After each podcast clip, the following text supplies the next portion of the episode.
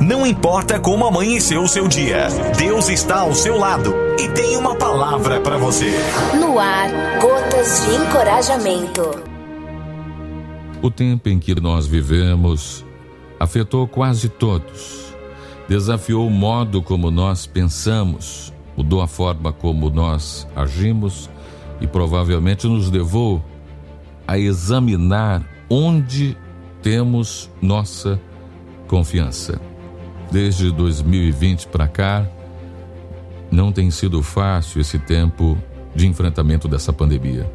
As pessoas viram seus bens, riquezas evaporarem, seus empregos desaparecerem.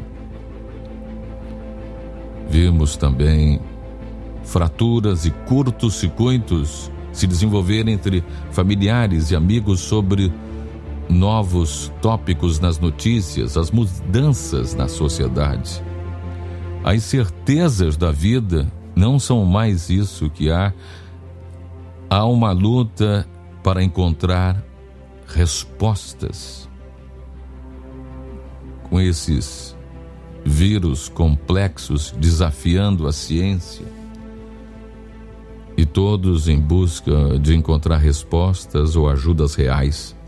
No meio de tudo isso, clamam por igualdade e direitos, à medida que fervem os medos e frustrações das pessoas que geralmente manifestações muitas vezes violentas, descabidas, do que todos têm de fato medo. Por que existe tanta falta de paz, descanso no mundo? Jesus em Mateus 6, 19, 20 diz: Não ajunteis tesouros na terra, onde a traça e a ferrugem tudo consomem, onde os ladrões minam e roubam, mas ajuntai tesouros no céu, onde nem a traça nem a ferrugem consome, onde os ladrões não minam nem roubam. O fato é que as palavras do Senhor Jesus as pessoas têm uma tremenda quantidade de esperança e investimento aqui na Terra. Toda a sua energia, esforços foram para acumular bens, tesouros aqui na Terra que os sustentarão e tornarão seus dias aqui na Terra mais confortável, mais agradável possível. O significado de tesouros terreno pode variar de pessoa para pessoa, mas mais cedo ou mais tarde todos esses tesouros são testados e as pessoas veem que a traça e a ferrugem consomem. Mas agora eu quero convidar você para segurar na minha mão e vamos fazer uma viagem no túnel do tempo e aterrissar nos dias do profeta Jeremias. E agora, aterrissar em Jeremias 17, versículos 7 e 8. Recentemente, numa resenha com a minha mãe, a gente estava refletindo sobre esses versículos no almoço. As palavras do Senhor em Jeremias diz: Bendito o homem que confia no Senhor, cuja a confiança é o Senhor. Por quê?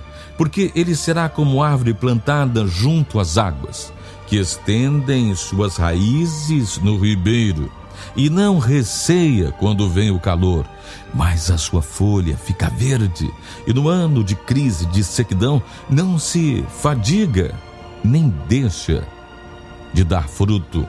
Podemos pensar em diferentes momentos de dificuldades, uma seca que ocorre no mundo inteiro. A ansiedade está em toda parte, pois as pessoas estão cheias de inquietações sobre seus empregos, sobre sua economia, sobre sua família, sobre seus filhos, sobre o governo, quase tudo o mais que a gente possa imaginar. Que contrastes, então, imaginar esta gloriosa planta junto às águas. Em vez de murchar e morrer nesta seca, ainda existem frutos gloriosos em crescimento. O calor que matou, destruiu quase toda vegetação, aparentemente não teve efeito sobre ela. Como isso é possível? Você deve estar indagando. No tempo da abundância, essa árvore gloriosa não se contentava em estabelecer raízes rasas, as raízes que se alimentam na superfície. Havia um desejo interno na árvore de encontrar os nutrientes e o sustento que serviam para o verdadeiro alimento. Sentir-se bem com realizações externas e as boas obras não foi suficiente quando sentiu que havia, portanto, a necessidade de aprofundar mais as raízes. Um desejo de se libertar de todos os pensamentos e correntes terrenas, de preencher o vazio do espírito, levou-o a afundar e aprofundar suas raízes em busca da água verdadeira. Então a árvore aprofundou nas raízes e foi se alimentar lá num lençol freático. Como posso ser verdadeiramente livre dessas pressões e aprofundar a minha intimidade com Deus? Como posso ser preenchido com o descanso e a paz em relação à minha vida? Em sua necessidade, clamava a Deus por respostas, por ajuda para viver uma vida de significado aqui na terra. Foi quando as raízes atingiram a água lá no lençol freático. Deus respondeu à árvore com o seu espírito e encheu-a do desejo de coisas no céu o anelo de coisas do céu, do alto. A árvore começou a dar frutos quando o Espírito Santo começou a instruí-la nas coisas celestiais. O fruto não é, portanto,